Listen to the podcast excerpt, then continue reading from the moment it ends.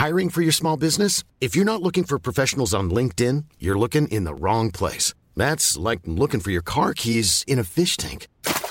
LinkedIn helps you hire professionals you can't find anywhere else, even those who aren't actively searching for a new job but might be open to the perfect role. In a given month, over 70% of LinkedIn users don't even visit other leading job sites. So start looking in the right place. With LinkedIn, you can hire professionals like a professional. Post your free job on linkedin.com slash people today.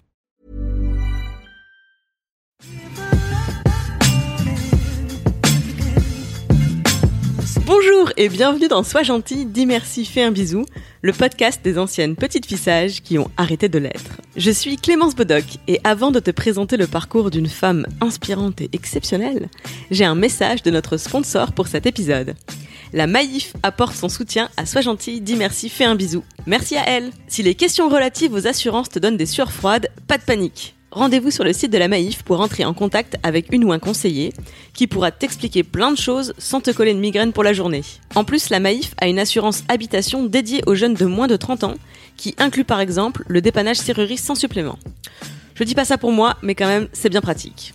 Je te mets le lien dans la description de l'épisode si tu veux en savoir plus. Si tu aimes Sois gentil, dis merci, fais un bisou, tu peux m'aider à le faire connaître en allant mettre 5 étoiles sur iTunes ainsi qu'un commentaire sympathique. Abonne-toi sur ton appli de podcast pour ne rater aucun épisode que tu pourras retrouver sur Deezer, Spotify, iTunes, SoundCloud et sur la chaîne YouTube dédiée. Et sans plus attendre, je te laisse découvrir mon invité. Cette semaine, je reçois Margot Collet. Bonjour Margot. Bonjour Clémence. Merci beaucoup d'avoir accepté mon invitation. C'est un grand plaisir. Et on s'est connus car tu travaillais au Haut Conseil à l'égalité entre les femmes et les hommes. C'était quoi exactement ton poste là-bas? Alors déjà, c'est quoi le Haut Conseil à l'égalité En gros, c'est une institution publique euh, qui est chargée d'animer le débat sur les droits des femmes, euh, faire des propositions au gouvernement, aux parlementaires sur toutes les questions qui concernent les droits des femmes. On va revenir à toutes ces thématiques, mais d'abord, on va commencer par ton parcours et la question que je pose à toutes mes invitées. Quel genre de petite fille tu étais quand tu avais 7 ans? Alors c'est assez marrant, j'ai du coup je savais pas trop comment répondre à cette question. Du coup j'ai fait appel à, à, celles qui me connaissent le mieux et j'ai dit à ma mère et ma grande sœur, voilà je vais participer à un podcast. Euh, la première question c'est ça. Euh, Est-ce que vous auriez une anecdote, un truc pour que je me raccroche aux, aux branches? Donc ma sœur a répondu. Donc je lui ai dit, est-ce que vous auriez quelques adjectifs pour m'aider? Ma sœur a répondu, déterminé, têtu, n'écoutez rien, rigolote, clown, joufflu. Donc je te tu vois un peu le tableau. Donc, euh, j'étais une petite bouboule têtue qui n'écoutait rien et qui faisait des blagues. Euh, donc, euh, je, je, pense que si elles le disent, c'est que c'est vrai. Mais ouais. Mais toi, dans ton souvenir, est-ce que tu, justement, est-ce que tu te souviens avoir été le clown de classe ou la rigolote du groupe? Bah euh, non, pas franchement, mais euh, je pense que après on a toutes et tous une personnalité différente en famille. C'est vrai que j'ai toujours été celle euh, qui l'ouvre en repas de famille, qui dit qu'elle est pas d'accord, qui voilà, qui défend ses opinions même aujourd'hui. et puis celle qui lance les spectacles entre cousins, qui fait plein de trucs comme ça. Mais Bon, à l'école, j'avais pas, enfin, à l'école, je veux dire, en société, j'ai pas le sentiment d'avoir été la boute en train, la leaduse, la chef de groupe, non, pas trop. Mais bon, forte personnalité, euh, têtue, euh, ça, je crois, oui, toujours. Je crois qu'il y a une différence aussi entre la personnalité qu'on a et celle qu'on projette, selon l'environnement dans lequel on est. Est-ce que c'est quelque chose qui te, qui te parle? Oui, moi je me vois pas comme quelqu'un euh, ni têtu, ni euh, sûr d'elle, euh, ni déterminé, mais ça peut être euh, l'image que, je renvoie, je pense. Et voilà, et la manière dont les gens me voient, mais je pense qu'il y a toujours un décalage. Des fois, il y a des personnes qui ont pas du tout, du tout confiance en elles, qui sont pas du tout sûres de leurs opinions.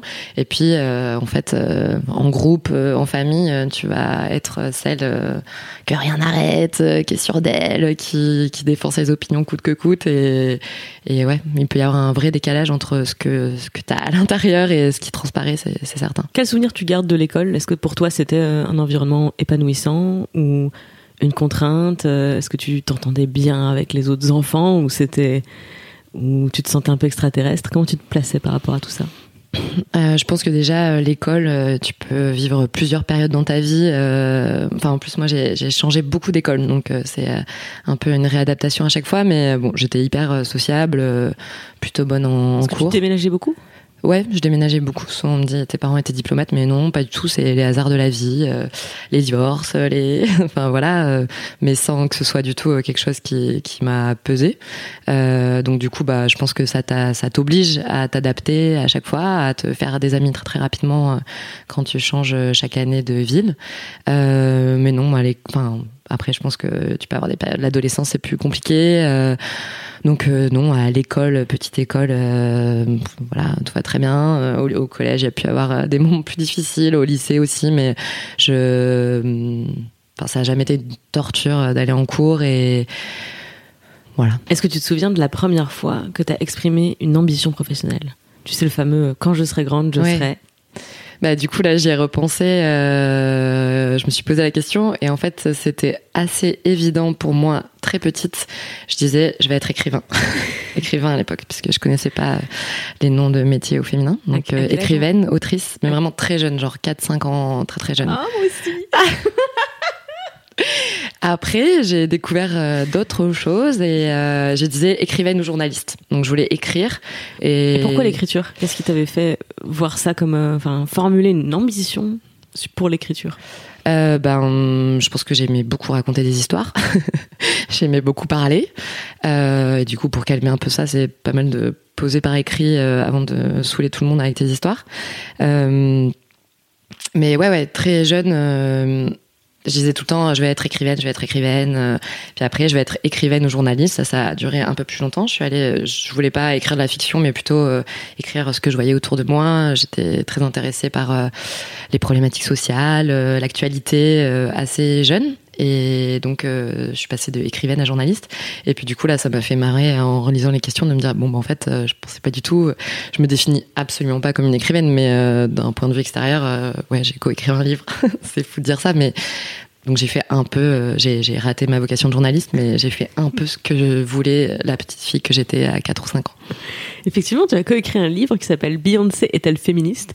Et autre question pour comprendre le féminisme. La raison pour laquelle euh, on a décidé de faire ce podcast euh, maintenant, c'est parce que je suis extrêmement fan de ton travail au Conseil, au, au conseil à l'égalité et que j'avais hâte de pouvoir te lire en librairie. Mais effectivement, je voulais qu'on ait toute une discussion autour de ta découverte du féminisme et de comment ben tu quel parcours tu fais finalement pour pour arriver à ça, pour arriver à intégrer euh, ces convictions et euh, cette sensibilité à ta carrière professionnelle? Euh, mais du coup, je vais revenir à cette, cette, cette forme d'ambition. Est-ce qu'en grandissant, c'était quelque chose de naturel pour toi de d'exprimer de l'ambition? Mmh, Très bonne question. De l'ambition en mode euh, monter dans la hiérarchie euh, non je pense pas. Mais en tout cas euh, je voulais faire des choses quoi. Très tôt je voulais je sais pas m'engager faire des trucs j'ai toujours été dans plein de clubs associatifs au lycée au collège donc je voulais changer le monde quoi. Mais mais pas tellement enfin j'appellerais pas ça de l'ambition professionnelle en mode je veux faire carrière, gagner beaucoup d'argent et monter euh, en haut de la hiérarchie, avoir du pouvoir, euh, gérer des gens. C'était pas tellement ça, mais de l'ambition en me disant je veux que ma vie serve à quelque chose. Ça, oui, clairement. Mais je n'appellerai pas ça de l'ambition professionnelle. J'ai perdu le compte du nombre de femmes que j'ai reçues dans ce podcast et qui m'ont tenu ce discours. De, on est toutes pareilles. Ah oui, alors j'ai pas eu euh, Marlène Schiappa dans ce podcast, mais je l'ai interviewée par ailleurs. Et c'est ce que j'avais retenu comme titre pour l'interview, c'est Je suis poussée par une forme d'urgence à agir. Cécile Duflo m'a dit la même chose, Eleanor Cos m'a dit la même chose. Donc sur des domaines très différents, où finalement le moteur de moteur de vie quelque part, de tes choix de vie, de tes inspirations, de tout ça, c'était un besoin d'agir, un besoin d'être utile. Tu te reconnais là-dedans? Ouais, clairement. Euh, je pense que, enfin, on pourra en reparler après, mais pour moi, le féminisme, c'est vraiment euh, transformer une colère intérieure qui te prend aux tripes, euh, qui te donne envie de crier, de chialer quand tu vois certaines situations qui te concernent d'abord, euh, enfin d'abord les autres et puis toi. et puis en fait, tu la transformes en action, en militantisme, en pédagogie pour pour changer les choses, retourner la table, convaincre. Et, et, pour moi, vraiment, de, mon parcours, c'est transformer une colère en quelque chose de positif euh, pour euh, les femmes autour de moi et pour euh, celles qui suivront. Elle vient d'où la colère? Est-ce que tu te souviens de la naissance de la colère? Alors je vais dire le contraire de ce que je viens de dire. je pense qu'elle vient d'abord de petits trucs dans mon vécu, je pense comme beaucoup de, de femmes féministes, dans l'éducation d'abord. Moi, j'ai vécu euh, longtemps avec mes grands-parents, qui sont des personnes géniales, mais pas les plus progressistes et féministes du monde.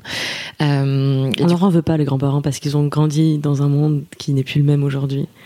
C'est, je pense que j'ai une histoire similaire à la tienne de ce point de vue. Ouais, je transformerai pas ma grand-mère en féministe. Ouais, c'est trop tard. Sais que dans son quotidien, elle a sans doute été féministe euh, au concret, tu vois. Mais alors en théorie, on est loin. Ouais, bon, on leur en veut pas, mais bon, des fois il y a des petits trucs énervants et il y a des trucs que tu laisses plus passer au bout d'un certain temps parce que ça te heurte. Euh, mais voilà, moi, les premiers trucs que j'ai constatés en tant que avec une lecture féministe, c'était les tâches ménagères ah, bah et la différence entre les, mon cousin typiquement et euh, les filles de la famille et le fait que systématiquement débarrasser la table, les filles vous aider à faire ça, euh, puis enfin plein de trucs euh, qui qui qui infusent ton éducation, qui infusent ton enfance sur la critique de tes copines parce qu'elles se comportent comme ci comme ça. Enfin, les jugements euh, surtout. Et du coup ça ça ça m'énervait un peu. Enfin je trouvais ça injuste. Est-ce que tu as eu un basculement? Parce que moi par exemple sur cette sur par rapport à ce que tu racontes oui j'ai clairement aussi la grand-mère. En plus c'est ma voisine ma grand-mère hein, donc euh, euh, on, était très souvent chez elle ou elle chez nous, mmh. etc. Et oui, clairement, moi j'ai deux frères. Il y a une personne qui était sans arrêt sollicitée pour mettre, débarrasser la table, machin, etc moi, très peu mes frères. Mhm. et pendant très longtemps dans ma vie, je pense que j'en tirais une forme de fierté parce que ça venait, euh, ça, ça flattait mon côté besoin d'être utile, de mhm. me rendre utile, de rendre service. Mais il y a un moment donné où ça, il y avait un basculement en fait. Je suis passée de fier de rendre service à frustré, voire en je colère. Me fais avoir. D'être, ouais, voilà, d'être euh, parce que parce que c'est le moment aussi où je capte qu'il n'y a pas de gratitude à ça. C'est-à-dire que c'est pas ah ben Clémence se rend utile, euh, merci de ta contribution. Non non, c'est ah si moi c'est normal, hyper valorisé. C'est euh, tu serais bonne à marier quoi. Ah, Vraiment, tu vois, c'est bien d'aider, c'est bien. Ah t'as fait ça, t'as anticipé que je te demande quelque chose, tu l'as fait par toi-même, donc c'est bien, t'es bien éduqué et du coup à quel moment hyper ça, valorisé. ça commence à te mettre en colère cette situation? Bah là, enfin que, que, quand j'habitais avec eux euh, au collège, euh, du coup, tu vois des choses et puis ça mhm. commence à, à, te à te saouler vraiment. Ça, je pense, que ça a été un premier euh, déterminant. Donc très tôt, 10, 11 ans, 12 ans. et puis après, plus tard, enfin beaucoup de, de, de, rencontres qui ont fait que j'ai rencontré des filles qui lisaient des trucs féministes, qui voilà, qui dit, enfin pour moi il n'y avait pas de différence entre les filles et les garçons, entre les femmes et les hommes, et puis en fait tu as des petits trucs, des commentaires qui font que tu commences à, t'éveiller à ça. Euh, des exemples concrets de moments où tu as, as bugué dans la vie? Je pense vraiment le lycée a été une révélation, euh, notamment euh, par euh, la rencontre de certaines filles qui étaient complètement éloignées des schémas familiaux que j'avais pu avoir moi, qui avaient d'autres lectures. Et en seconde, on a monté un spectacle de théâtre qui s'appelait La femme sans tabou. Et bon, j'anticipe d'autres questions, mais c'est pas grave. On a dit que c'était fluide comme entretien. Pas. et en tout cas, je le, vois comme une étape déterminante de mon parcours féministe parce que donc c'était un spectacle euh, qu'on avait monté nous-mêmes. On était quatre, cinq potes euh, guidés par euh, une amie qui s'appelle Léa, qui a beaucoup marqué mon, parcours féministe et qui reprenait plein de récits. Je me rappelle plus, je voulais retrouver les, autrices, mais il y avait, en fait, on alternait entre des trucs hyper durs, genre un récit à la première personne d'une scène de viol, après un espèce de cours de stretching sur l'orgasme et le plaisir féminin. Euh, des blagues euh, sur euh, le, sexisme limite misandre quoi plein de scénettes comme ça et en fait on l'a présenté au spectacle de fin d'année du lycée et ça a fait un énorme scandale genre bah mon prof d'histoire géo de l'époque dont je ne citerai pas le nom mais que j'aimais beaucoup a demandé à la CPE de venir de nous dire d'arrêter donc on a été arrêté en plein milieu alors que ça faisait un tabac enfin ça changeait le spectacle de fin d'année du, du lycée c'est les petits spectacles de danse la chorale du lycée machin. Et du coup, là, on avait fait un show. Enfin, moi, j'ai l'impression que c'était un truc de fou, mais ça se trouve pas du tout.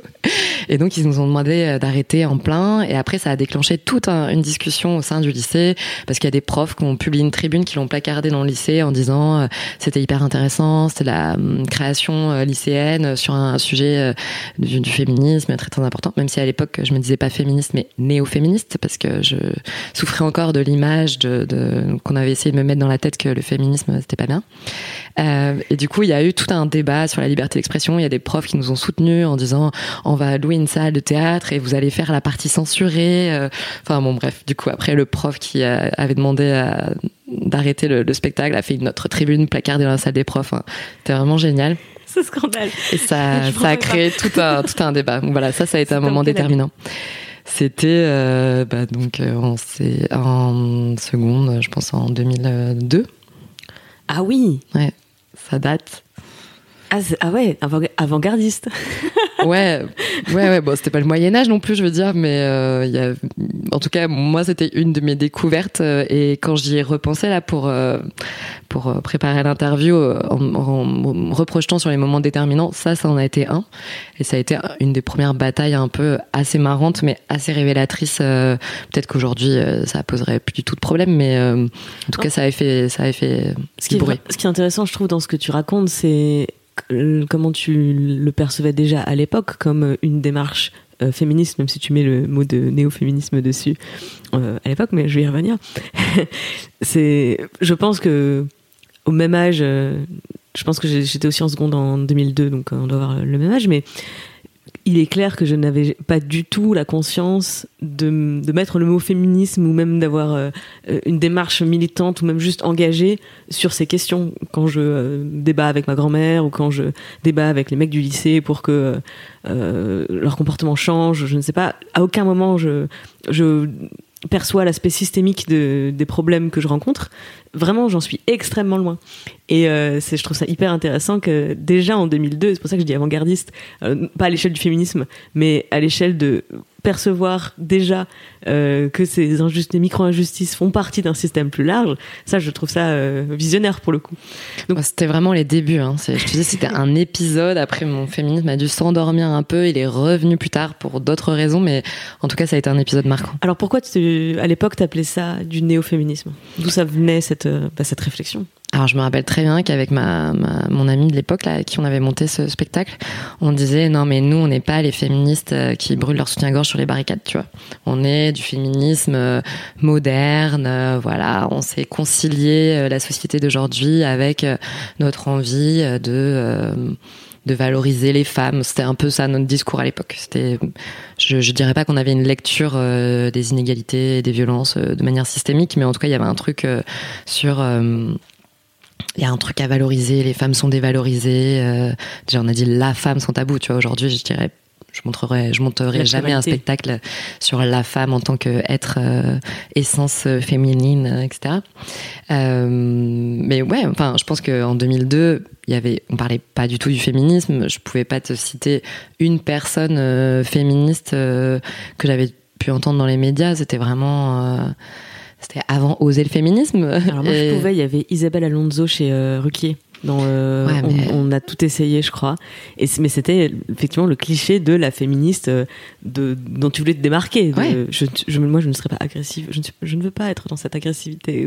C'est ça. Elles sont chiantes, elles sont reloues. J'aime beaucoup Isabelle Alonso. Enfin, maintenant, je le relis, je la vois et je l'écoute avec bah la lecture que j'ai aujourd'hui. De, en fait, elle s'est fait taper dessus euh, pendant des années. Mais oui, je pense qu'à l'époque, je pensais la même chose que toi. Et on avait peu de d'images, de, de, figures féministes auxquelles nous identifier et puis euh, tout était fait pour qu'on n'ait pas envie de s'identifier euh, au mouvement féministe. Message personnel, Isabelle Alonso, si tu nous écoutes, j'aimerais beaucoup te recevoir dans ce podcast, à la fois pour m'excuser de t'avoir mal jugé quand j'étais jeune, mais aussi parce que je pense que ton parcours serait hyper intéressant à écouter. Et donc je reviens à ce néo-féminisme. À quel moment tu te rends compte que ta définition du néo-féminisme, c'est celle du féminisme? Alors là, je, je dirais pas un moment en particulier, mais Mais euh, bon, après, toujours dans mes études, euh, euh, je me suis, enfin, au lycée déjà, je me suis beaucoup intéressée à la question des inégalités sociales. J'ai découvert la sociologie, la science politique, révélation, un peu par hasard. Tu faisais ES Ouais, j'ai fait ES par accident parce que comme je voulais être écrivaine, j'étais partie sur L. J'avais même pas ce que ça voulait dire ES. Je pense que les sciences économiques et sociales devraient être obligatoires dès la sixième et que c'est la meilleure manière de prendre conscience de toutes les inégalités euh, sociales, euh, racistes, euh, liées au sexe. Enfin, vraiment, je pense que le, le prof qui m'a dit un jour où je lui ai dit en fait je suis inscrite en option ES mais c'est une erreur, je dois, je, je, je, vais me désinscrire. Il m'a dit assieds-toi là pendant deux heures et puis on en reparle à la fin du cours. Et je suis venue le voir à la fin du cours et je lui ai dit en fait je vais rester et puis je, je pense que je vais faire ça toute ma vie. Et j'avais découvert la sociologie. Il nous avait parlé de donc par hasard tu, tu fais ES par hasard par hasard je fais je fais option ES par hasard en seconde. Et là c'était un prof euh, s'il nous écoute qui s'appelait Mohamed Bouroufala que j'aimerais beaucoup retrouver pour euh, le remercier d'avoir changé ma vie et de m'avoir ouvert les yeux sur plein de choses. Mais euh, du coup il nous parlait de des guignols de l'info. Il nous a parlé de Baudelot et Establé qui ont écrit un bouquin. C'est des sociologues qui ont écrit un bouquin qui s'appelle Allez les filles qui explique pourquoi, enfin, pourquoi euh, les filles réussissent mieux à l'école, à tous les niveaux, mais se retrouvent dans des filières peu valorisées euh, socialement, économiquement, enfin, à tous les points de vue. Enfin, qui expliquait les inégalités filles-garçons à l'école. Et, euh, et, voilà. Et parmi toutes les formes d'inégalité qu'explique la sociologie, euh, les inégalités filles-garçons ont fait partie de cette révélation au, à ce moment-là au lycée aussi. Donc je pense que ça a contribué à, à m'ouvrir les yeux. Enfin, vraiment, c'est un, un coup de, je sais pas si on dire un coup de poing ou quelque chose de positif, mais en, tout cas une révélation. Et du coup, dans les questions que tu as choisies, tu m'as mis euh, la première fois que tu t'es fait confiance et à propos du coup de ton choix d'orientation. Euh, ça, c'est un peu plus tard, du coup, puisque je, je me destinais euh, au journalisme, euh, voilà, à parler de, de, plein de sujets de société. Et en fait, je me suis rendu compte assez rapidement, dans tous les stages que j'ai pu faire, plus ou moins intéressants, plus ou moins merdiques dans le journalisme, euh, que j'écrivais beaucoup sur les femmes, en fait, que j'écrivais beaucoup. Euh, j'ai travaillé au Chili, je suis tombée au moment où il y avait une grosse mobilisation féministe parce que donc c'était à l'époque c'était Michel Bachelet qui avait euh, légalisé la pilule du lendemain révolution que toutes les femmes pouvaient obtenir sur ordonnance en pharmacie, donc gratuitement. Ça plaisait pas à tout le monde et le tribunal constitutionnel avait euh, fait tomber en fait euh, cette mesure-là. Donc euh, j'ai découvert le mouvement féministe au Chili avec des grosses problématiques d'inégalité sociale puisque comme aujourd'hui dans beaucoup de pays d'Amérique latine, les femmes riches peuvent avoir accès à l'avortement en payant, les femmes pauvres meurent ou ont des enfants non souhaités. Et du coup, voilà, beaucoup. Enfin, j'écrivais beaucoup sur des problématiques féministes, euh, à Libération. Enfin, et je, je savais pas du tout que le féminisme, l'intérêt pour les questions des droits des femmes, pouvait être un, un, truc à plein temps en fait. Et je crois que la première fois où je me suis fait confiance, c'est parce que je me suis dit ah ben en fait je vais reprendre des études. Euh, le, les droits des femmes, ça peut être euh, justement ce que je voulais là, cette urgence d'agir. Et je vais je vais bosser là-dedans et je vais en faire pas juste un, un truc qui occupe mes lectures euh, dans les journaux ou dans les bouquins, mais je vais, je vais travailler là-dedans. T'avais quel âge quand tu prends ces décisions? Euh, J'avais 24 ans, 23 ans. C'est intéressant parce que dans ton parcours, j'ai l'impression que t'as jamais hésité à formuler des ambitions, à te laisser conduire par l'action. Et finalement, quand je te demande la première fois que tu t'es fait confiance, ça arrive très tard. Comment t'expliques ce décalage? Bah, ce qu'on disait tout à l'heure, on peut avoir un décalage entre ce qu'on ressent nous-mêmes et ce que perçoivent les autres, dont toi. Est-ce que le fait de te faire euh, vraiment confiance aussi tard, est-ce que tu as le sentiment que ça t'a coûté quelque chose, tu vois? Est-ce que c'était est-ce que tu as le sentiment en rétrospectivement que il y a plein de moments dans ta vie où t'aurais pu mais t'as pas osé? Ah oui, clairement. Bah, je pense que ma vie aurait été différente si j'avais découvert le féminisme plus tôt. Euh, je l'ai déjà connu, connu jeune, en fait. Ouais, mais en fait, euh, si toutes les filles et les femmes euh, découvraient le féminisme et pouvaient décrypter le monde sexiste dans lequel elles vivent beaucoup plus tôt, on éviterait beaucoup d'embûches, beaucoup de déceptions, beaucoup de de violence, beaucoup de, la colère dont je parlais tout à l'heure. Euh, je pense que on perd énormément de temps euh, à se poser des questions, à, à culpabiliser pour euh, plein de trucs, à s'énerver pour euh, pour les situations qu'on voit dans la rue autour de nous et que oui, on perd beaucoup d'énergie et de temps dans notre vie à découvrir le féminisme si tard. Après, euh, c'est aussi beaucoup d'énergie et de temps d'être féministe, mais euh, en tout cas, ça, j'aurais aimé le, découvrir, le découvrir beaucoup, beaucoup plus jeune. Tu dis que tu aurais aimé découvrir le féminisme plus jeune. Est-ce que tu as en mémoire des moments précis où, avec, si tu avais, si avais le, le savoir que tu as aujourd'hui et la confiance que tu as aujourd'hui, tu aurais pris un chemin différent? Ou c'est plutôt, j'aurais juste moins galéré à faire le même parcours? Je trouve qu'il y a une vraie différence entre euh, tu aurais eu la vie plus facile et tu n'aurais pas eu la même vie. Je pense pas que ça aurait été un changement euh, déterminant dans ma vie, dans mes choix de vie. Enfin, je regrette pas du tout d'avoir euh, euh, tenté l'expérience journalistique. C'est pas, j'ai pas l'impression d'avoir perdu du temps en fait. ça m'a beaucoup intéressé. Je pense que juste le milieu était pas fait pour moi et j'étais pas. moi, je suis pas une je vais plutôt choisir les choix faciles en fait. Euh, je vais pas, je suis pas du tout une bûcheuse en cours. Euh, j'ai pas du tout envie de galérer pendant deux ans, de faire des sacrifices et bosser. Euh, enfin voilà, tous les journalistes passent par des étapes plus ou moins de galère et puis pour espérer quelque chose de mieux et de faire vraiment ce qui les intéresse. Moi en fait, je vais changer de voie. C'est un peu facile de le dire comme ça, mais je suis pas, je suis pas trop une, une, une bûcheuse. Je comprends. Je te pose la question parce que quand j'ai découvert le féminisme et que j'ai compris toutes les petites injustices que j'avais subies ou auxquelles j'avais été confrontée ou témoin. J'ai eu évidemment cette énorme vague de colère euh, que beaucoup de militantes féministes euh, connaissent et comprendront. Et j'ai eu pendant cette période de colère, ce qui l'alimentait, c'était aussi l'idée que, mais à, côté de quoi je suis passée? Qu'est-ce que j'aurais pu faire de plus? Qu'est-ce que ma vie aurait été si dès le départ euh, euh, j'avais eu les armes pour euh, affronter le sexisme ordinaire, ou tout simplement, encore mieux, si j'étais pas née dans ce monde-là. Mm. si j'étais vraiment née dans le monde qu'on m'avait vendu au départ, à savoir un monde dans lequel mes frères et moi on avait les mêmes droits, les mêmes opportunités, euh, pas de différence en raison de notre genre. Et finalement, quand je suis sortie de la colère et que je me suis un peu calmée, non pas que mon engagement s'est terni, pas du tout, mais juste que la colère suscitée par l'injustice, elle, s'est un peu calmée. Là, à ce moment-là, je me rends compte que ma vie n'aurait pas été si différente. J'aurais sans doute fait les mêmes choix, j'aurais sans doute fait les mêmes erreurs. Simplement, j'aurais un peu moins souffert, j'aurais un peu moins galéré. Ouais, j'aurais quand même beaucoup moins galéré. et euh, oui, j'aurais eu des, meilleures opportunités. Elles n'auraient pas été fondamentalement différentes, elles auraient été juste un peu plus faciles à avoir.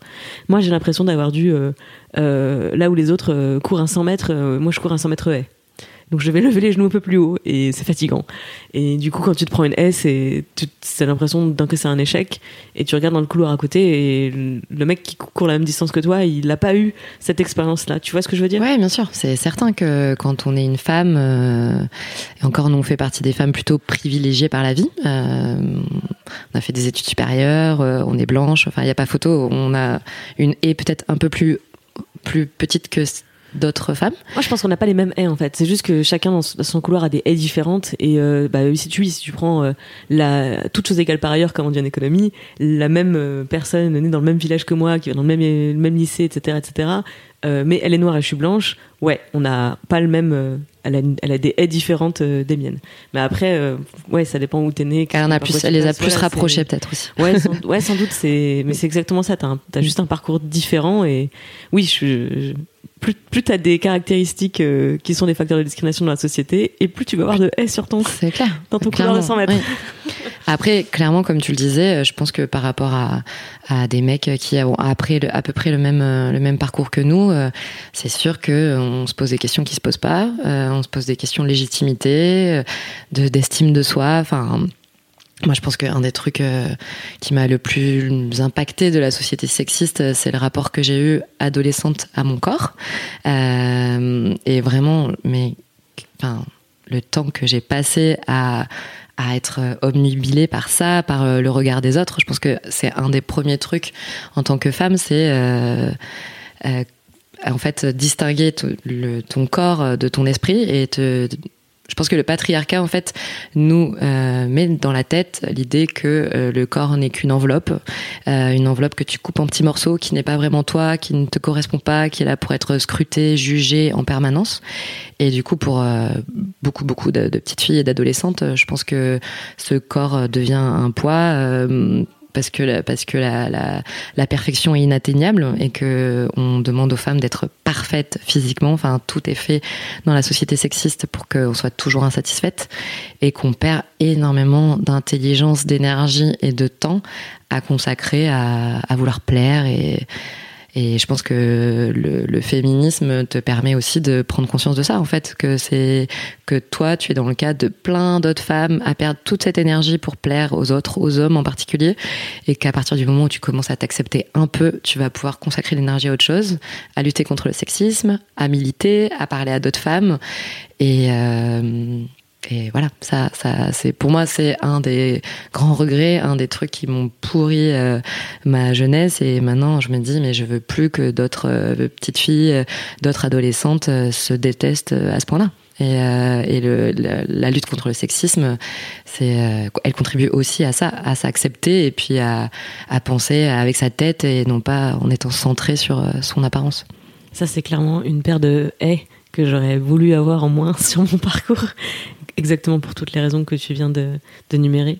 Et je pense que la phrase qui m'a fait percuter à quel point on vit dans des mondes différents, globalement, les hommes et les femmes, je généralise un peu, mais c'est la, la, fameuse phrase de Sarkozy euh, J'y pense le matin en brasant.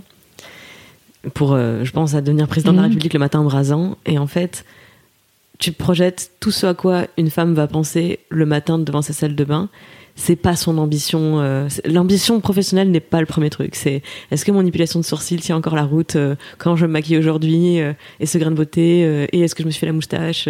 Enfin, mhm. la taille de soutien-gorge, comment tu t'habilles. Enfin, tellement, mhm. tellement de toute cette futilité que tu viens de tu viens de résumer passe avant je vais devenir euh, la prochaine présidente de la République. Il y, a, cette perte de temps à un niveau personnel, le temps qu'on a perdu, toi et moi, qu'on aurait pu passer à, écrire des bouquins, à aller parler à des femmes, à je sais pas, intervenir à l'école pour euh, que d'autres filles ne se posent pas ces questions-là. Et puis, il y a le temps perdu collectivement. J'avais entendu un jour Caroline Dehaas qui citait Claire Fégre, qui est une youtubeuse euh, qui fait de l'humour, entre autres. Et elle disait, euh, si toutes les femmes, si tout le temps passé par les femmes à s'épiler Enfin, si les femmes n'avaient pas perdu tout ce temps à s'épiler, on aurait certainement découvert une nouvelle planète. Et c'est vrai que quand ils pensent, tout le temps passé à ces conneries, à s'épiler, enfin, je veux dire, si tu suis tout ce qu'on doit faire, euh, c'est un mi-temps, quoi. Enfin, tu vois, si vraiment, déjà, c'est un mi-temps, c'est un SMIC, euh, de faire euh, ton gommage trois fois par semaine, ton épilation, ta pédicure. Euh, enfin bon, je n'ose même pas le dire parce que enfin, vraiment, c'est un, une perte de temps incroyable.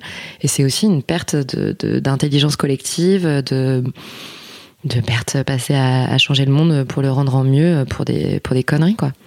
C'est faire gagner du temps qui t'a motivé à écrire un, livre en manuel de féminisme, on va dire, pour les jeunes? Euh, c'est faire gagner du temps et éviter euh, ouais, quelques. Enfin, du, pas du temps pour moi, hein, c'est faire gagner du temps plutôt à, à celles qui sont plus jeunes aujourd'hui ou qui n'ont pas forcément euh, le même cheminement euh, féministe que toi ou moi. Je pense que le féminisme, c'est un cheminement, ça peut arriver à n'importe quel moment de la vie et que on avance euh, toutes à notre vitesse. Et surtout, il faut pas se juger entre nous ah, parce qu'elle a utilisé tel mot, elle dit la femme, elle dit je sais pas quoi. Non, il faut expliquer et, accompagner le cheminement de, de toutes les femmes. Oui, je pense que vraiment on l'a pensé en se disant qu'est-ce qu'on aurait aimé lire à 14, 15 ans, 16 ans qui aurait pu euh, nous faire euh, ce que tu disais, changer un peu notre vie, euh, éviter quelques regrets et être sentir plus libre et plus épanouie, plus ambitieuse, enfin tout ce qu'on disait jusqu'à présent. Tu mentionnes le fait de de ne pas se tirer dans les pattes entre féministes euh, est-ce que c'est quelque chose que tu as euh, vécu pendant ton expérience au Conseil à l'égalité? Est-ce que depuis cette position euh, de un peu privilégiée où tu es en contact avec plein d'actrices de des mouvements féministes en général, est-ce que tu as eu le sentiment qu'il y avait des beaucoup de conflits? Je précise ma question de l'extérieur. Je pense que plein de gens se disent euh, les féministes ne sont pas d'accord entre elles. Mhm. Donc euh, d'abord faites le ménage chez vous et ensuite euh, Clairement. bon, voilà. Et moi de l'intérieur j'ai plus l'impression que on est vraiment toutes d'accord sur l'objectif et on a des divergences euh, de détails quelque part, pas des divergences fondamentales. Il y a quelques débats qui divisent euh, le féminisme autour de la prostitution notamment, mais oh, la prostitution c'est justement pas un, un débat central du mouvement féministe. Donc toi, de ton expérience au Conseil à l'égalité, qu'est-ce que, quelle est ta perspective sur ces questions? Déjà, je pense que le féminisme, c'est un mouvement politique, et comme tout mouvement politique, euh, enfin, allons voir euh, dans le socialisme, dans le marxisme, dans tout mouvement de pensée, il y a des tendances, il y a des discussions, et en fait, euh, si le féminisme était, il y a telle manière de penser, et puis on pense tout pareil, ça serait pas très intéressant, pas très constructif, et en fait, il faut évoluer avec les tendances, les enjeux actuels, donc c'est complètement normal et sain qu'il y ait des désaccords au sein d'un mouvement politique euh, militant, euh, progressiste, c'est tout à fait normal. Après, je pense que les divisions, elles n'existent pas qu'entre féministes, mais aussi entre femmes à la base. Euh, et si c'est particulièrement exacerbé entre féministes, c'est parce que c'est divisé pour mieux régner. Enfin, on connaît bien le, le, truc. Généralement, quand on est féministe et que on est interrogé en soirée, dans les médias, on va tout le temps nous demander qu'est-ce que vous pensez euh, de telle personne. Alors, du coup, t'es une fémène, tu penses comme les fémènes. Donc, euh, c'est une très bonne stratégie de d'encourager les, femmes et les féministes en particulier à euh, se taper, à se tirer dans les pattes les unes des autres. Je pense que j'ai moins ressenti cette division au Conseil à l'égalité parce que justement il y a des personnes assez différentes quand même en son sein. Même si je vais, je vais pas du tout dire que ça représente tous les courants féministes, euh, loin de là. C'est Mais pas je son objectif de toute façon. Non, c'est pas son objectif. Euh, et ça, il y a, y a pas toutes les associations et tous les courants féministes représentés au sein du Haut Conseil. Mais je l'ai plutôt vécu dans le militantisme associatif, où je trouve qu'il peut y avoir euh, un manque de, de, de bienveillance et de sororité qui est le plus douloureux quand t'es féministe. En fait, quand tu te fais attaquer par euh, par des fachos, par des réacs euh, intégristes euh, qui vont te dire que tu es le diable parce que tu, tu encourages les femmes ou tu soutiens les femmes qui ont recours à l'avortement et donc euh, tu es génocidaire. Enfin, je veux dire ça, ça me fait pas mal, ça me renforce parce qu'en fait, tu sais contre qui tu te bats. Je pense qu'on est toutes passées par là. Oui. Euh, tout combat euh, politique, tu es renforcé par tes opposants parce que tu dis ah effectivement je défends pas le même type de société que ce mec-là, donc je vais lutter encore plus pour que ce mec-là n'ait pas de pouvoir et qu'il ne gagne pas euh, la bataille des idées euh, vis-à-vis de l'opinion publique. Pour que ton modèle de société l'emporte sur l'autre modèle de Voilà. société dans lequel les femmes n'auraient que très peu de droits. Voilà, c'est ça, clairement. Après, il y a des, des, des attaques qui viennent de féministes et ça, oui, j'en ai déjà vécu. Enfin, je pense que toutes, euh, que ce soit sur les réseaux sociaux, en débat, euh, je pense qu'on peut débattre euh, des idées. Ce qui est, ce qui est pour moi difficile à accepter, c'est de l'insulte, de, des raccourcis de pensée, des attaques I'm Sandra, and I'm just the professional your small business was looking for. But you didn't hire me because you didn't use LinkedIn jobs. LinkedIn has professionals you can't find anywhere else, including those who aren't actively looking for a new job but might be open to the perfect role, like me. In a given month, over 70% of LinkedIn users don't visit other leading job sites. So if you're not looking on LinkedIn, you'll miss out on great candidates like Sandra. Start hiring professionals like a professional. Post your free job on linkedin.com/people today. Frontales qui, euh, qui qui entravent le débat en fait et qui en plus euh, font mal et, en fait on est militante on est euh, donc moi j'ai ça a été ma profession mais c'est aussi une activité bénévole que tu fais les soirs les week-ends au détriment de ta vie personnelle et de plein d'autres trucs que tu pourrais faire comme partir en week-end avec tes potes. Du coup on n'est pas là pour se faire du mal en fait on n'est pas là pour en prendre plein la tête. Et même si on défend comme tu dis les mêmes objectifs même si on a on n'est pas on n'est pas forcément euh, d'accord euh, sur tout. Euh, on n'est pas là pour se faire du mal quoi. Et du coup hum, j'ai envie de, me prendre la tête avec des, machos et des fachos pas avec des, femmes qui défendent le même objectif politique que moi. Je t'écoute et ça m'inspire une réflexion que j'avais sans doute jamais, j'avais jamais vu ça aussi clairement, mais j'ai la sensation que beaucoup de femmes en politique n'y sont pas par ego.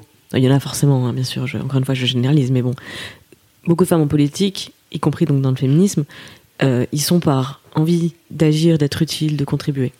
Et donc plutôt poussés par la conviction que par l'ambition, dans le sens de carrière, avancement personnel, quoi. Et c'est pas la culture du milieu politique. La culture du milieu politique, il y a beaucoup d'hommes politiques qui sont aussi, et c'est pas, une critique quand je dis ça, hein, mais euh, boostés par, euh, par leur ego. Et je pense d'ailleurs, enfin, c'était d'autant moins une critique que je pense que c'est nécessaire pour s'épanouir dans ce milieu, parce qu'effectivement, quand tu vas à une tribune faire un discours, tu, vas en prendre plein la gueule. Et si, en plus t'as pas cette cette carapace que tu te fais, ce, tu vas pas te nourrir ton ego des, des applaudissements ou de, de, de tous les gens qui sont d'accord avec toi, euh, ça protège aussi par ailleurs ton ego de tous les gens qui vont t'attaquer personnellement, etc. Et j'ai vu beaucoup de femmes, je pense, ne pas être dans cette euh, démarche-là, donc ne pas euh, prendre en victoire personnelle quand les gens sont d'accord avec toi et te machin et tout. Mais du coup, enfin, prendre d'autant plus personnellement les attaques qui en plus sont dirigées personnellement contre toi. Et effectivement, c'est un, un, jeu dans lequel euh, bah, j'ai aucune envie de m'engager parce que non, si je fais de la politique, je vais pas y aller par ego parce que j'ai envie d'avoir euh, Clémence Bodoc 2022 euh, en bannière. mais néanmoins, si je si je fais pas cette, cette démarche, je, m'expose clairement à des souffrances non sollicité, clairement non sollicité. Je sais pas si euh, tu, te reconnais un peu dans complètement. c'est pour ça que je pense que euh, le féminisme, c'est aussi euh, s'exposer. Bon, déjà, c'est dur. on en parlait tout à l'heure avec ta famille, avec tes potes. Euh, des fois, t'en as un peu marre, quoi. De, tu te dis bon là, lui, il a sorti une, connerie sexiste. Est-ce que je laisse passer ou est-ce que je laisse pas passer? Mais du coup, ça veut dire que je vais un peu pourrir la, ma soirée et que du coup, je vais passer pour la relou. Donc, euh, c'est fatigant, voilà, en société de manière générale. Euh, c'est fatigant quand t'es exposé et que des fois, bah, des fois c'est hyper kiffant et des fois tu vas en prendre plein la tête. Mais c'est aussi quand même, enfin, disons-le, une super rencontre euh, avec plein de femmes. Et du coup des femmes euh, tu te dis ah mais en fait on était toutes les toutes chacune euh, chez nous à nous énerver contre nos parents sexistes ou notre pote euh, complètement macho. Et puis en fait on est d'accord entre nous et on va essayer de changer les choses ensemble. Donc du coup quand tu pèses le bénéfice risque quand même, tu fais des rencontres euh, de, de fous. Et moi, pas une seconde, je regrette de m'être engagée dans ce monde-là et dans ce mouvement-là parce que j'ai rencontré mais, des femmes géniales. Tu découvres une autre manière. Quand on a toujours appris à se détester entre femmes et qu'en fait, tu apprends la sororité, la bienveillance, le fait de se pardonner à soi-même et que des femmes qui te poussent à avoir confiance en toi, à y aller, qui valorisent tes côtés positifs, etc. Et surtout comprendre cette capacité d'agir collective qu'on a. Clairement, enfin, tu vois, je, je, signe, je regarde pas une seconde. J'ai gagné énormément par rapport aux quelques trucs que tu peux prendre dans la tête. Enfin, tu me posais la question, j'en parle, mais sinon, c'est pas du tout déterminant dans ce que je retiendrai de, je sais pas combien d'années passées à militer euh, dans le monde féministe. Oui, je trouve que la découverte de la sororité, c'est la sortie de la solitude que personnellement je découvre quand je comprends le féminisme, le sexisme et que j'ai cette révélation de ok, le monde n'est pas ce qu'on m'avait vendu et toutes ces difficultés, je les ai pas méritées, pas voulues et pourquoi c'est injuste? Cette injustice, je trouve qu'elle me, elle m'a plongé dans une grande, dans un grand sentiment de solitude et je suis tellement d'accord avec toi. C'est la découverte de que t'es pas seul, t'es pas seul à vivre mm. ça et qu'une piste de sortie en attendant qu'on renverse le patriarcat, ça va venir. un peu de patience. en attendant qu'on renverse le patriarcat, la sororité, c'est quand même l'action finalement la plus simple et la plus évidente et la plus gratifiante. Bah déjà, c'est un super moyen de survie, en gros, de survivre en eau trouble. Et tu te dis, ah bon, au moins, euh, il m'est arrivé tel truc aujourd'hui, mais après ce soir, euh, je je taillerai sur lui avec mes copines féministes et puis ça va pas se passer comme ça. Et puis en plus, c'est un moyen euh, d'agir. Euh, enfin, quand même, on gagne des trucs, tu vois. Enfin, on avance, on voit qu'on avance. Rien que sur le mot féminisme, on avance. Sur le nombre de, de, femmes très jeunes qui sont euh, réceptives, sensibilisées, hyper calées, hyper motivées sur les questions féministes. je pense qu'on avance trop, beaucoup trop longtemps. Enfin, il manque un comment transcrire en action euh, justement cette euh, mobilisation, euh, cette, le fait qu'on ait quand même répandu les questions féministes, ça manque maintenant d'action, notamment des pouvoirs publics, mais moi je trouve qu'on avance. Juste un point, on est d'accord que sororité, ça veut pas dire être absolument d'accord entre femmes et Enfin, ne jamais se critiquer, non, ça veut dire C'est pas le monde des bisounours pouvoir le euh, faire, de femmes. mais toujours avec bienveillance, ne pas perdre de vue qu'on est d'abord dans la même équipe. Euh, globalement, tous les êtres humains, on est d'abord dans la même équipe, mais spécialement entre femmes, puisqu'on nous a plutôt éduqués à être en compétition les unes contre les autres, euh, de retrouver un autre, de renverser ce cadre et de se dire qu'on est d'abord dans la même équipe et qu'ensuite, euh, bah, comme dans une équipe, hein, je veux dire, tu perds le match, euh, on s'explique, mais on s'insulte pas et on se divise pas parce que va falloir retourner sur le terrain quand même. À propos de, de ça avance, de ce qui avance, je voulais te demander comment tu avais vécu l'affaire Weinstein et la vague MeToo. Encore une fois, à ce moment-là, tu travailles au Conseil à l'égalité et ton, ton job, c'est de faire en sorte que les pouvoirs publics prennent des décisions pour améliorer la condition des femmes, notamment en France. Comment tu as vécu cette période-là? Avant tout, euh, dans un premier temps, de manière euh, très positive. Euh, on a beaucoup parlé de la libération de la parole. Euh, moi, j'aime pas du tout cette expression-là. D'ailleurs, je pense que les messages féministes sont un peu passés sur le fait de dire c'est clairement une libération de l'écoute, parce que quand tu regardes les récits des femmes, les très nombreuses femmes qui ont témoigné, elles en avaient toutes parlé à quelqu'un. Enfin, je veux dire. euh, Clairement, tout le monde disait, mais tout le monde savait. Donc c'est pas, on a beaucoup dit, les femmes parlent enfin, ça y est, elles parlent. Vous En écoutez fait, euh, enfin. C'est nous qui avons ouvert euh, les oreilles, euh, la société qui a ouvert les oreilles, les médias qui ont ouvert les oreilles, parce que le bruit devenait n'était plus un murmure, mais devenait de plus en plus assourdissant. Et je pense qu'il y a un moment où tu peux plus te boucher les oreilles. Donc déjà, comme un, un- une formidable euh, ouverture de nos oreilles. Et puis aussi, on parlait de sororité, un formidable sentiment de je te crois, euh, moi aussi il m'est arrivé ça. Et donc quand tu lisais les messages euh, des femmes, en fait souvent c'était déclenché par une femme qui prenait la parole dans tel secteur, euh, dans la télévision, dans le cinéma, dans la presse, ça faisait une réaction en chaîne parce que une fois qu'une femme parle et qu'elle est soutenue, il y en a forcément plein d'autres derrière. Donc je pense que ça a été un- une manifestation de, de sororité pour le coup assez impressionnante.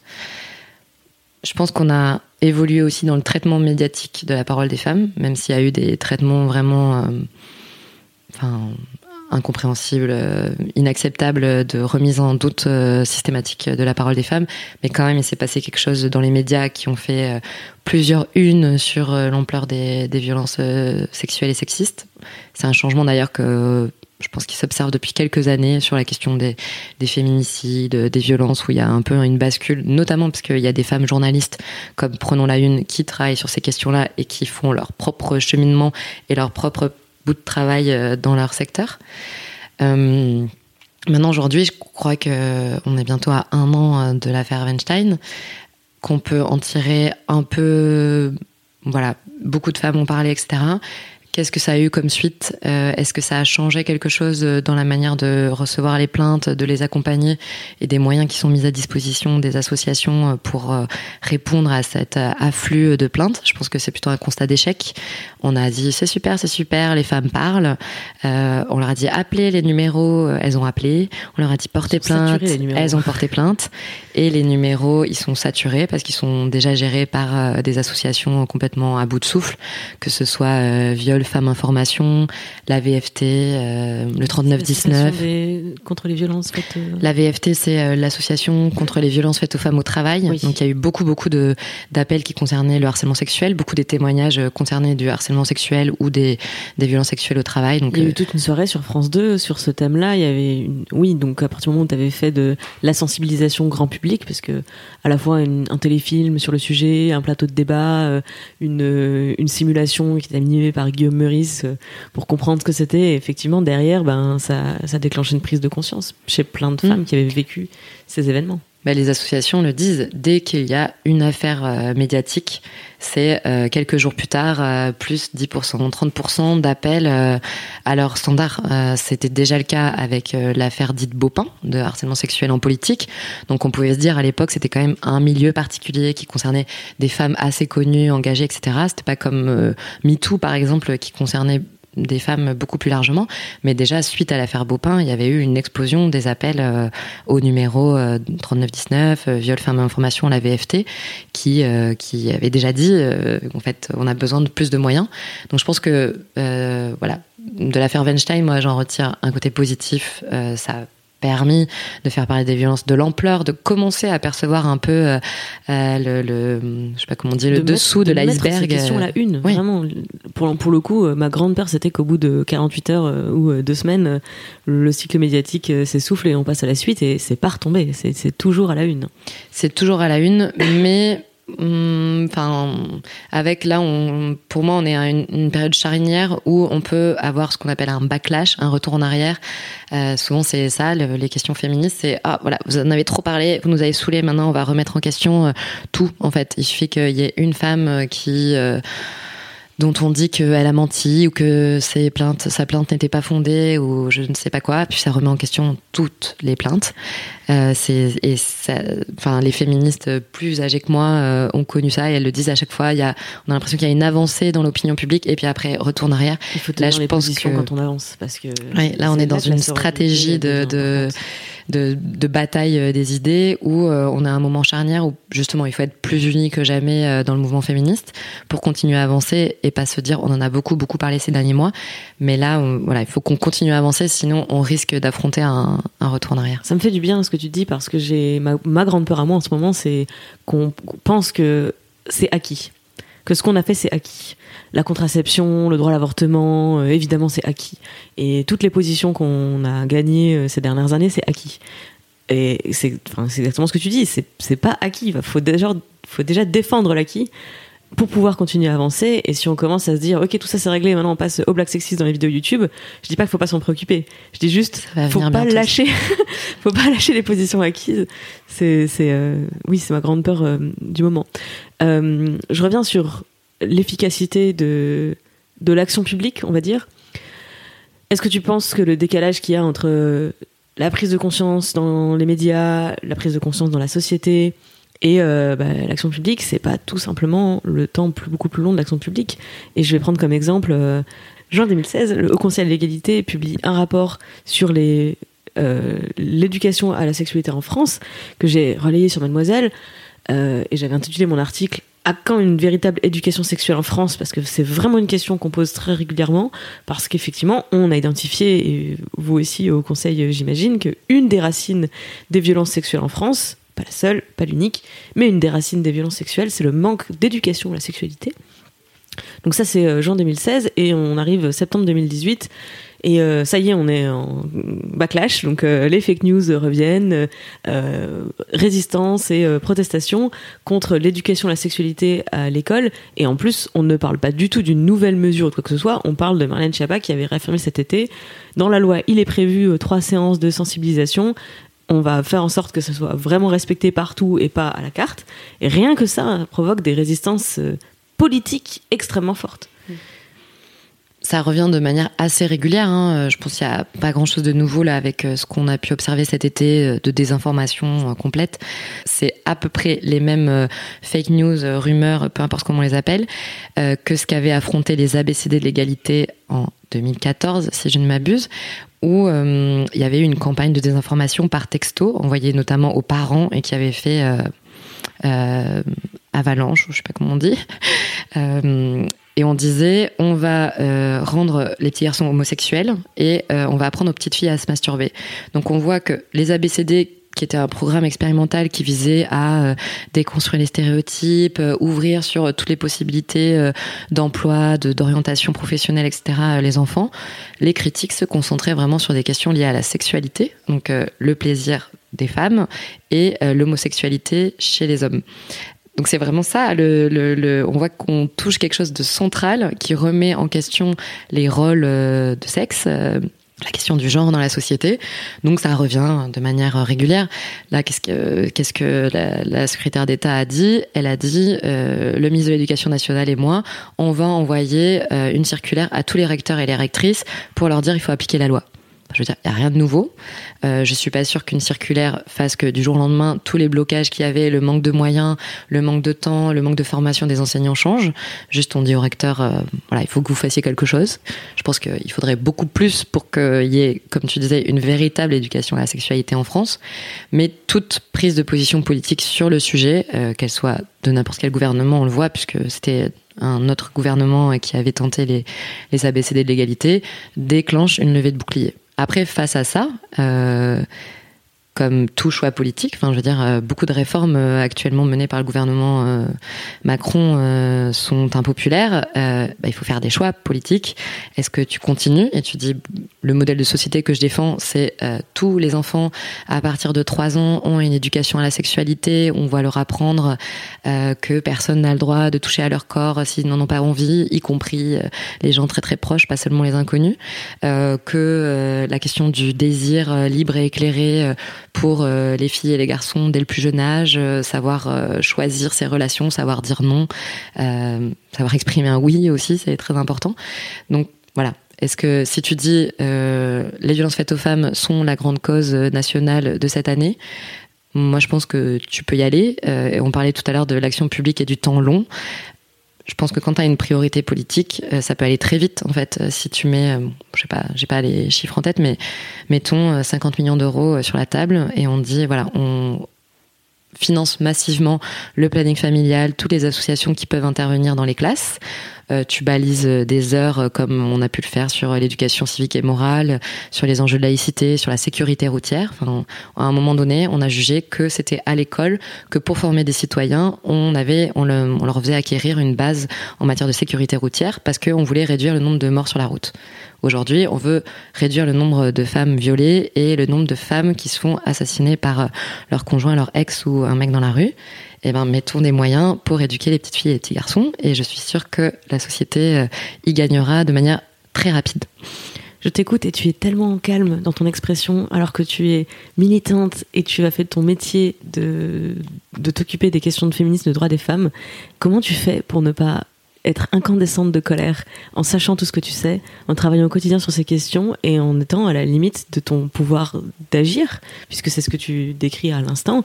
Au bout d'un moment, tu as fait le taf hein, de faire des rapports, de faire des recherches, d'aller voir les acteurs, et au bout d'un moment, il faut que ce soit au-dessus des décideurs politiques qui mettent de l'argent sur la table, des moyens, de la volonté politique derrière. Comment tu fais? Je suis très en colère. La verveine? Ouais, beaucoup de verveine. et puis, euh, et puis euh, le militantisme. Enfin, je pense que la, colère, c'est un sentiment assez sain, euh, que des fois, c'est normal. Enfin, quand on n'est plus en colère face à l'injustice, c'est un peu que la société est perdue. Mais donc, je pense qu'il faut savoir convertir cette colère pour agir, mais ça n'empêche pas d'être très en colère à l'intérieur qu'il faut la laisser euh, sortir de temps en temps. C'est pour ça que les manifs, ça fait du bien de crier dans la rue face à je sais pas quel bâtiment ou des gens contre qui tu t'énerves quand tu veux protester. C'est assez sain en plus de, de s'énerver euh, collectivement. Mais après, j'ai beaucoup débattu, euh, comme je disais tout à l'heure, en soirée, en famille. Je me suis rendu compte que s'énerver et insulter les gens, ça les faisait pas évoluer, même si des fois, bon, tu dis, lui, je vais pas y arriver, en fait. Donc, euh, ça me fait du bien. Là, je vais me le faire, je vais m'énerver. Et puis, en fait, il a appris pour les autres. mais, euh, mais sinon, je pense que, oui, on est obligé de prendre un peu son mal en patience, de choisir ses mots, de parler calmement. Et des fois, on arrive à convaincre des gens. Et c'est quand même ça le, le but. Après, euh, sur la, responsabilité politique, euh, je ne parle pas du gouvernement actuel, hein, ça concerne euh, les, dernières décennies, c'est beaucoup plus large que ça. Je pense que là, oui, effectivement, il y a un, sentiment d'urgence de bon voilà là il va vraiment falloir faire un truc parce que c'est pas possible notamment sur les questions de, de violence sexiste et sexuelle moi c'est quelque chose que j'ai enfin, des militantes féministes m'alertaient depuis de nombreuses années sur l'ampleur, sur le fait qu'on n'avait pas idée de ce que c'était. Et euh, on parlait de l'affaire Weinstein et MeToo. Il y a eu un moment donné où j'ai eu un peu là, c'est trop en fait, parce que euh, autour de moi il y en avait trop euh, que que ça me devenait insupportable en fait de me dire. Ben, toutes les femmes. En plus, quand tu es féministe, je pense que tu deviens aussi un, un réceptacle pour euh, des femmes euh, qui t'ont connu avant ou que tu connais de très loin qui en fait te disent ah j'ai vu que tu publiais des trucs ou sur ces sujets-là euh, bon ben voilà il m'est arrivé ça je voudrais savoir quoi faire et des fois tu dis ben, en fait une publication Facebook à des gens que tu ne connais pas très bien ben, ça peut déclencher ce type de prise de conscience. Donc ça n'est pas du tout inutile. Mais mais bon voilà ça aussi tu dois l'encaisser et il y a un moment donné où tu dis là vraiment là je suis en train de de prendre conscience d'un truc qui me dépasse et du coup tu dis mais il faut faire quelque chose là très très vite, euh, mettre des moyens. Enfin, c'est pas des mesurettes euh, qu'il faut. Il faut une vraie politique de lutte contre les violences, mais que, qui n'a rien à voir avec ce qu'on a pu connaître euh, ces 200 dernières années. Il faut vraiment mettre des moyens, mais pas multiplier par deux le budget, multiplier par 100, 1000. On n'en viendra pas à bout sans ça, si on veut, si on a vraiment l'intention de faire quelque chose. J'ai un peu d'espoir en me disant que je trouve que ça a bougé assez vite. Euh, si tu reprends par exemple juste l'échelle du la chronologie du harcèlement de rue, entre le moment où euh, le problème est découvert, 2012, Sophia Peters, euh, l'étudiante qui se filme en caméra cachée et qui on met les mots dans les mois qui suivent street harassment en anglais, harcèlement de rue en français. Je sais pas si le terme était très bon, mais en tout cas il a pris et il est resté. Entre ce moment-là, 2012 et 2018, entré dans la loi de l'outrage sexiste, euh, en passant par euh, de la communication, de la sensibilisation, du débat public, du débat politique. Ça fait que euh, six ans, du coup, d'écart. Et c'est un temps que je trouve très rapide pour, pour toute cette chronologie-là. Donc, moi, je suis une optimiste, donc de toute façon, j'ai pas d'autre choix dans la vie. Mais je me dis, quand je vois à quelle vitesse les débats euh, naissent et, passent de euh, bah, des réseaux sociaux ou euh, des dîners de famille à l'Assemblée nationale, j'ai bon espoir qu'on voit de notre vivant les choses évoluer en France. Moi, je peux que saluer le fait que la question du harcèlement de rue, même si cette expression me pose problème parce que harcèlement de rue, ça laisse entendre que c'est la rue le problème, c'est la rue qui harcèle. C'est une forme comme une autre de harcèlement sexuel et sexiste, c'est juste le lieu qui change avec certaines spécificités euh, du fait de l'enfermement dans les transports en commun par exemple. Euh, je, vraiment, je suis hyper contente que ce sujet-là euh, soit mis dans le débat public d'un point de vue militant, parce que c'est quelque chose qui vient des associations féministes à la base, d'un point de vue euh, institutionnel et politique, parce que le Haut Conseil à l'égalité avait fait un rapport justement en partant du terrain des associations pour proposer des mesures concrètes de campagne de prévention, formation des agents RATP, SNCF, pour que en fait on parle pas seulement d'incivilité et de euh, laisser descendre euh, les personnes avant de monter ou de euh, si vous vous êtes fait agresser, voler, etc. Adressez-vous à un agent, mais aussi si vous vous êtes fait agresser sexuellement dans le métro, les agents et agentes RATP, SNCF sont aussi là pour ça. donc ça, c'était voilà comment transformer la parole des femmes en action publique. Après, tu me feras pas dire non plus que la loi ne sert à rien. Euh, ça, c'est évidemment euh, euh, la loi. elle est, elle est un, outil pour les femmes, pour les associations, pour toutes les personnes engagées sur l'égalité. Elle a un marqueur symbolique aussi de qu'est-ce qui est toléré par la société ou pas. Donc, je pense que de manière générale, sur la question du harcèlement de rue, on a soulevé une forme de, violence sexiste, une nouvelle forme qui n'était pas dans le débat public avant. Et c'est le symbole que la tolérance euh, au sexisme s'abaisse. Donc, euh, tu parlais des blagues sexistes. Je pense qu'on va avancer sur ces questions-là aussi euh, d'ici peu, et que c'est un sujet où il faut abaisser le seuil de tolérance aux, blagues sexistes, comme on a pu le faire avec les blagues racistes, par exemple. Mais par contre, je pense que c'est pas parce qu'il y a eu une loi qui a été votée que voilà, le problème est résolu. Hein. Ça va pas résoudre les choses du jour au lendemain. Donc euh, c'est loin d'être gagné. Mais par contre, pour toutes les raisons que je viens de dire, le fait que le sujet ait été mis dans le débat public, que ça ait créé plein de discussions, que ça ait permis, enfin, je me rappelle la question du, harcèlement dit de rue, c'est d'abord euh, des, des, filles qui, qui, rentrent chez elles et qui se disent putain, je me suis encore tapé un relou, j'ai encore eu ça, etc. Et, toutes les autres qui disaient ah bah oui, moi aussi ça m'arrive tout le temps. Et en fait, euh, et les médias et les politiques qui prennent conscience de l'ampleur de, de, ce phénomène. Donc euh, voilà, c'est un point positif. Dans la liste de mes questions, il y en a une qui va très bien te correspondre pour faire ton bilan au Conseil d'égalité, qui est le jour où tu as fait bouger les lignes alors tu m'as répondu en commençant par euh, ce fameux spectacle censuré. Effectivement. Euh, mais depuis, euh, vu le choix de carrière que tu as fait, j'imagine qu'il y a plein d'occasions où tu as pu te dire, là on a fait collectivement bouger les lignes. Quelles sont celles que tu retiens en particulier? Il y a des lignes au niveau du, Haut Conseil à l'égalité, par exemple. si je devais prendre un exemple, je dirais le, rapport qu'a fait le Haut Conseil sur euh, pour une meilleure condamnation sociétale et judiciaire du viol, qui a été publié fin 2016. Euh, dans lequel il y avait un certain nombre de recommandations législatives ou pas, et notamment euh, la question des délais de prescription, par exemple, ou la question d'un seuil d'âge pour euh, les, les, mineurs victimes de viol. Je pense que, bon, euh, quoi qu'on en dise aujourd'hui sur la manière dont ça s'est traduit dans la loi, je pense que ça a mis sur le devant de la scène euh, l'urgence d'agir et les moyens qui existaient d'agir sur la question des violences sexuelles et le fait qu'il y avait des outils. Donc pour moi, c'est un des rapports euh, les plus, les plus, qui ont été les plus marquants euh, et qui ont été remis beaucoup euh, sur le devant de la scène avec les affaires très médiatisées de Pontoise notamment, où des enfants, des petites filles avaient été jugées consentantes à la relation sexuelle. Donc quoi qu'on en adulte. avec un adulte, voilà, avec un, gros écart d'âge euh, et euh, une jeune fille qui avait porté plainte pour viol, donc euh, et qui a été jugée consentante par un juge.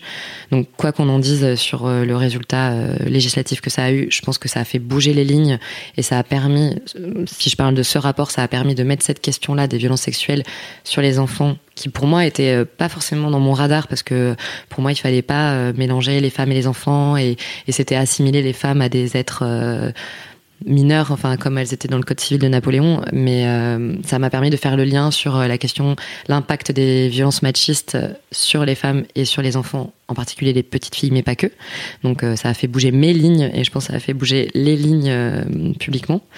Et d'un point de vue plus militante associative, je pense que le mouvement féministe a, a, gagné des victoires, que ce soit en France ou au niveau international un des premiers trucs euh, sur lesquels je me suis engagée en tant que militante, féministe, c'était euh, euh, les manifestations qu'il y a eu en, fin 2012, début 2013 sur la question de l'avortement en Espagne. Donc cet exemple me paraît intéressant parce que l'Espagne, on voit vraiment comme un, voisin, un pays progressiste, qu'on connaît très bien par sa culture, etc. Et qui donc c'était le gouvernement euh, de 2013 euh, de Mariano Rajoy qui voulait revenir sur euh, la loi sur l'avortement en en limitant l'accès à l'avortement à des cas. Donc euh, l'idée c'était plus de dire euh, l'avortement est légalisé a priori, mais uniquement en cas de risque vital pour la mère, de malformation du fœtus ou de viol. Donc c'était en 2013. C'était un recul euh, énorme pour toutes les femmes et il y a eu une mobilisation massive en Europe notamment, en France en particulier, et on a gagné. Et là c'est vraiment le mouvement féministe qui a gagné cette victoire. Donc ça montre que voilà, on peut gagner. On a des, des contre-exemples plus récents en Argentine, mais en tout cas, euh, je pense que tu disais tout à l'heure, on, est né, on est d'une génération où on pense que tout est acquis. Ça, ça nous a fait un espèce d'électrochoc. Genre, non, même l'avortement n'est pas acquis, euh, même dans des pays très proches euh, du nôtre. Mais par contre, quand on se mobilise et qu'on se réveille un peu en se disant, bah non, non, c'est pas du, du tout acquis, on gagne des trucs. Enfin, limiter un recul, est-ce que c'est une victoire? Je sais pas, puisqu'on fait que limiter une casse, mais en tout cas, euh, le mouvement féministe, quand il se mobilise, euh, gagne des choses. Ça montre qu'on a plus de pouvoir que ce qu'on s'accorde parfois. Clairement. C'est quoi ta plus grande fierté? Euh, C'était pas dans mes questions. Ça. Si, c'était clairement dans tes questions, t'as même répondu. Ah oui, indice. Un indice se trouve sur la table devant vous. Oui, ma plus grande fierté. tu vois, je me suis dit, mais qu'est-ce que j'ai pu mettre comme plus grande fierté? Et puis je me suis dit, bon, faut mettre un truc, c'est l'occasion. C'est tellement féminin Comment est-ce que tu n'as pas dans ta tête euh, l'armoire, le, le, tu sais, le meuble dans les séries, euh, les high school movies, le meuble dans le lycée avec tous les trophées? Pourquoi est-ce qu'on n'a pas en tête systématiquement la liste de nos plus grandes fiertés comme des trophées qu'on devrait chérir et sur lesquels s'appuyer à chaque fois qu'on doute? Oui, c'est ça. Euh, non, bah, je l'ai pas du tout. Mais, euh, mais puisque tu me souffles la réponse dans l'oreillette, bah, je, ma plus grande fierté, ma dernière fierté, je dirais pas que c'est ma plus grande fierté, mais en tout cas ma dernière fierté, c'est d'avoir écrit un livre. Euh, donc pas tant pour dire euh, il y a mon nom écrit sur une couverture, ça c'est pas le. Enfin, je, dois reconnaître que ça fait quelque chose, surtout avec mon passé de petite fille qui voulait être écrivaine. Mais c'est plutôt de me dire, euh, en fait, ça va servir. Enfin, vraiment, je le dis pas pour par fausse modestie ou je sais pas quoi. C'est vraiment ça ma plus grande fierté, de me dire, il y a des, des, filles de 13, 14, 30 ans qui vont le lire. Et là, j'ai déjà des premiers retours et qui me disent ah mais voilà, j'avais jamais lu des trucs là-dessus. Euh, c'est simple, je, comprends, ça m'ouvre les yeux sur certains trucs, mais même s'il y a une femme qui me dit ça, mais c'est déjà ma plus grande fierté. Enfin, c'est pour moi c'est génial. Je me dis mais j'espère que qu'il y a beaucoup de femmes de 15, 16, 17 ans ou plus jeunes euh, qui vont se dire euh, bah voilà ça m'est utile et, ça m'ouvre un monde nouveau. Donc l'objectif du bouquin c'était vraiment de semer des petites graines, pas ça pourrait être, euh, j'aime pas trop le mot manuel, mais c'est un peu ça, c'est donner des clés et te donner envie d'aller lire euh, euh, Simone de Beauvoir, enfin des, des, écrivaines, des femmes qui ont marqué le mouvement féministe d'hier, d'aujourd'hui. Il y a un portrait de Marion Seclin, il y a Ada Lovelace, il y a Hubertine Auclair, Shonda Rhimes, Beyoncé. Donc c'est vraiment des références qui, chacune à leur manière, ont marqué et ont servi le mouvement féministe et euh, d'évoquer leur nom beaucoup trop rapidement, beaucoup plus rapidement qu'on aurait souhaité le faire, mais en tout cas donner envie à des femmes euh, d'aller taper leur nom sur Google et d'en lire un peu plus. Beyoncé est-elle féministe? Et autre question pour comprendre le féminisme, coécrit par Margot Collet, c'est toi, et Raphaël Rémy Leleu, et magnifiquement illustré par Digli. Donc superbe dessin. Et vous le reconnaîtrez en librairie car il n'est pas rose.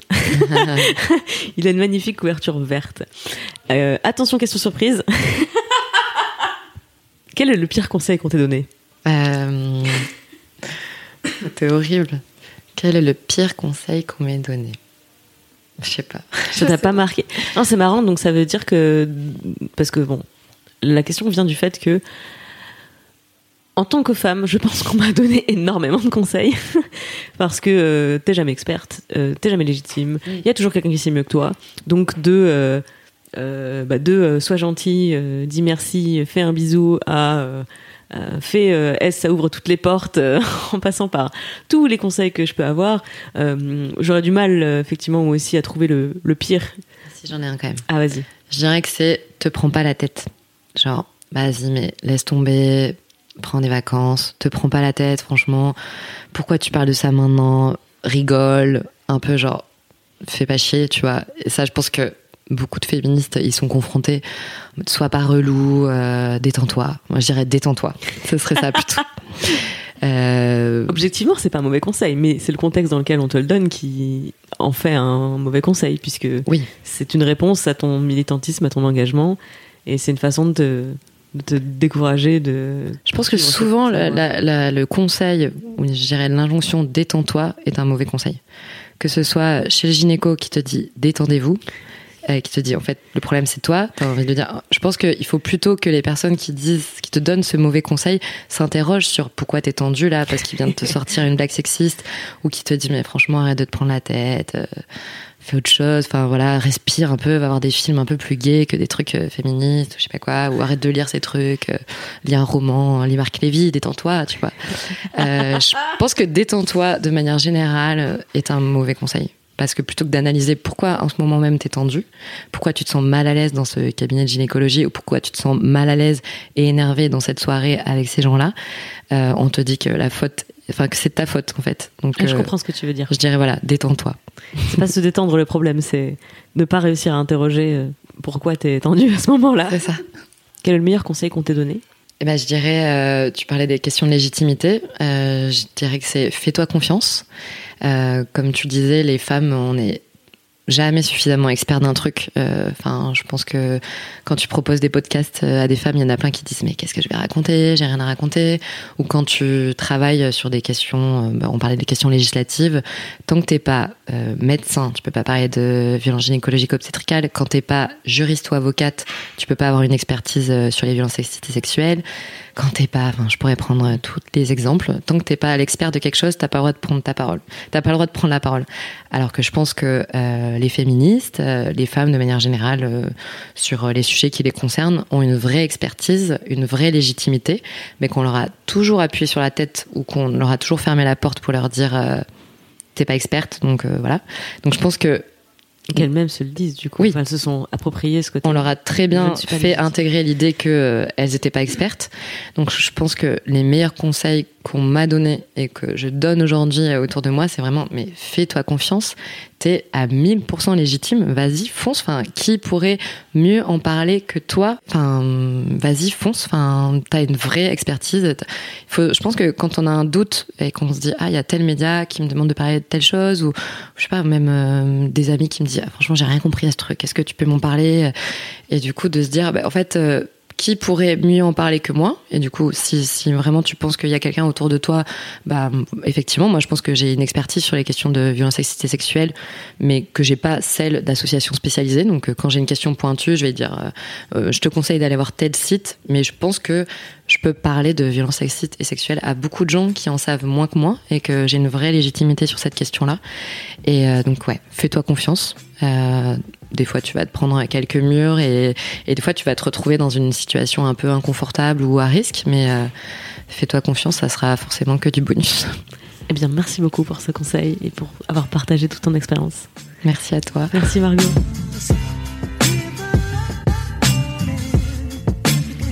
Sois gentille, dis merci, fais un bisou, c'est fini pour aujourd'hui. Merci pour ton écoute. Si ça t'a plu, n'hésite pas à me le dire dans les commentaires sur mademoiselle.com, sur YouTube ou encore sur iTunes avec 5 étoiles. Ça me fait plaisir et ça permet au podcast de gagner en notoriété. Sois gentille, dis merci, fais un bisou, reviens chaque jeudi sur Mademoiselle.